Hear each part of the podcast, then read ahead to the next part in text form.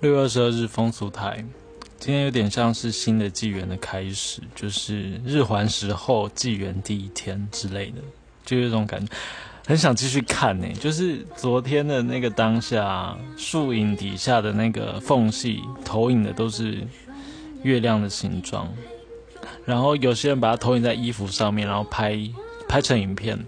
就原本树影。打的光是一点一点的这个圆圈圈的光点嘛，可是昨天因为日食的关系，所以都变成是月亮的形状，这样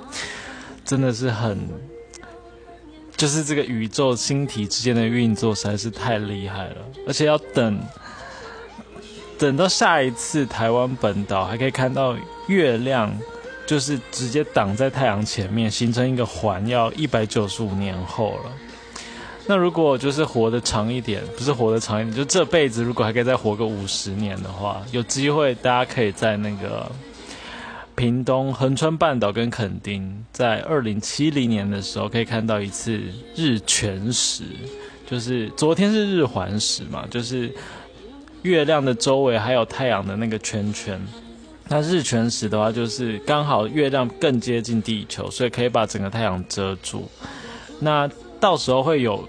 那个火焰在旁边，就是哦，会另外一种另外一种更特别的光景，这样。二零七零年的时候可以期待。那日环食如果如果不算本岛，算马祖地区的话，二零七四年也可以看到。对，所以就就这样。昨天是跑到这个云林的沿海，叫做口湖乡的地方。昨天有一个 Google Map 蛮好用，就是。它有画两条线，那让那两条线里面都可以看到日环食，越接近中间就可以看到越像正圆，就是那个月亮的圆心跟太阳的圆心是叠在一起的点的。所以昨天就沿着那个地图去看，哎，大概到哪个地方了，然后哪边比较接近中间，这样，蛮特别的体验。好，那今天回头来看一下新闻，有什么新闻可以讲的？第一个是这个监察院的这个院长。就是总统府要提名新的人，总统要提名新的人选嘛，就是这个陈菊。那他好像已经卸下这个民进党的这个身份，然后想要专心的投入这个监察院的院长这个职位哦。那特别的是，这个在去年年底立法院有通过，就是要设立这个单独通过监察院底下要设立国家人权委员会。那这个委员长。主任委员就是由这个监察院长来担任，所以陈菊等于说他会同时是监察院的院长，以及这个新成立的国家人权委员会的这个主任委员。那这个委员会呢是什么样的一个机构呢？就是有人说国家人权机构是政府内建的这个除错的城市哦，那象征这个国家的良心，为最脆弱跟最边缘的群体来发声。那另外呢，也有这个新闻来报道，就是说，呃，这个委员会它依据相关的法律法令，它应该要主动来调查，就是是不是有一些法律或是宪法有侵犯人权的情况。那如果有的话，就要主动的去调查事实啊，然后再去掌握跟国际人权法相关的规范这样子，然后提供这个行政、立法、司法部门相关的建议跟参考这样。所以就期待未来这个新成立的国家人权机构能够有更多的作为。那当然啦，如我们电台的话，就是要关注这个人权跟性跟性别相关的议题这样子。好，然后还有什么委员呢？就是有一份名单是在上周末的时候提出的吧？那未来这个国家人权委员会的监委也包括了像是这个。呃，资深赋权工作者就是之前是这个立信基金会的这个执行长季慧荣，他也在这个团队里面。然后还有台少盟的秘书长叶大华，然后还有总统府原转会委员洪义章，然后还有前立委王荣章等人哦，他们都会加入这个人权委员会里面。那就就是也请大家就继续关注这个新成立的这个组织，然后也对这些成员能够继续的关注或者是监督监督吗？我们可以监督他们吗？应该也要啊。对，好，然后另外一个新闻是这个呃中央社，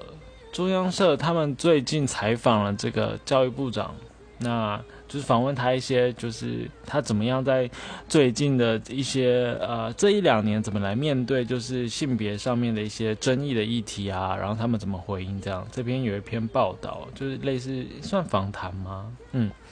那他们说呢，这个比如说长辈群里面，line 里面常常会有一些长辈会。就是分享一些文字，比如说小三教刚教，小六教性高潮这样。那虽然虽然教教这个，我的立场是觉得没有什么不好啦，但但事实上确实是没有教啦。所以说这个教育部他们就是要用一些呃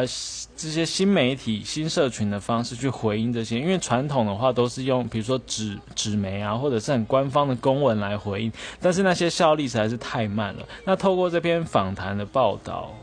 就是我们可以更了解说，哦，原来他们这有有小编这个职位，然后他们怎么样去回应这些时事？他们成立了怎样的资料库去回应这样的一场一场又一场的这个资讯战这样子？然后在特定的这个日期，比如说这个，呃。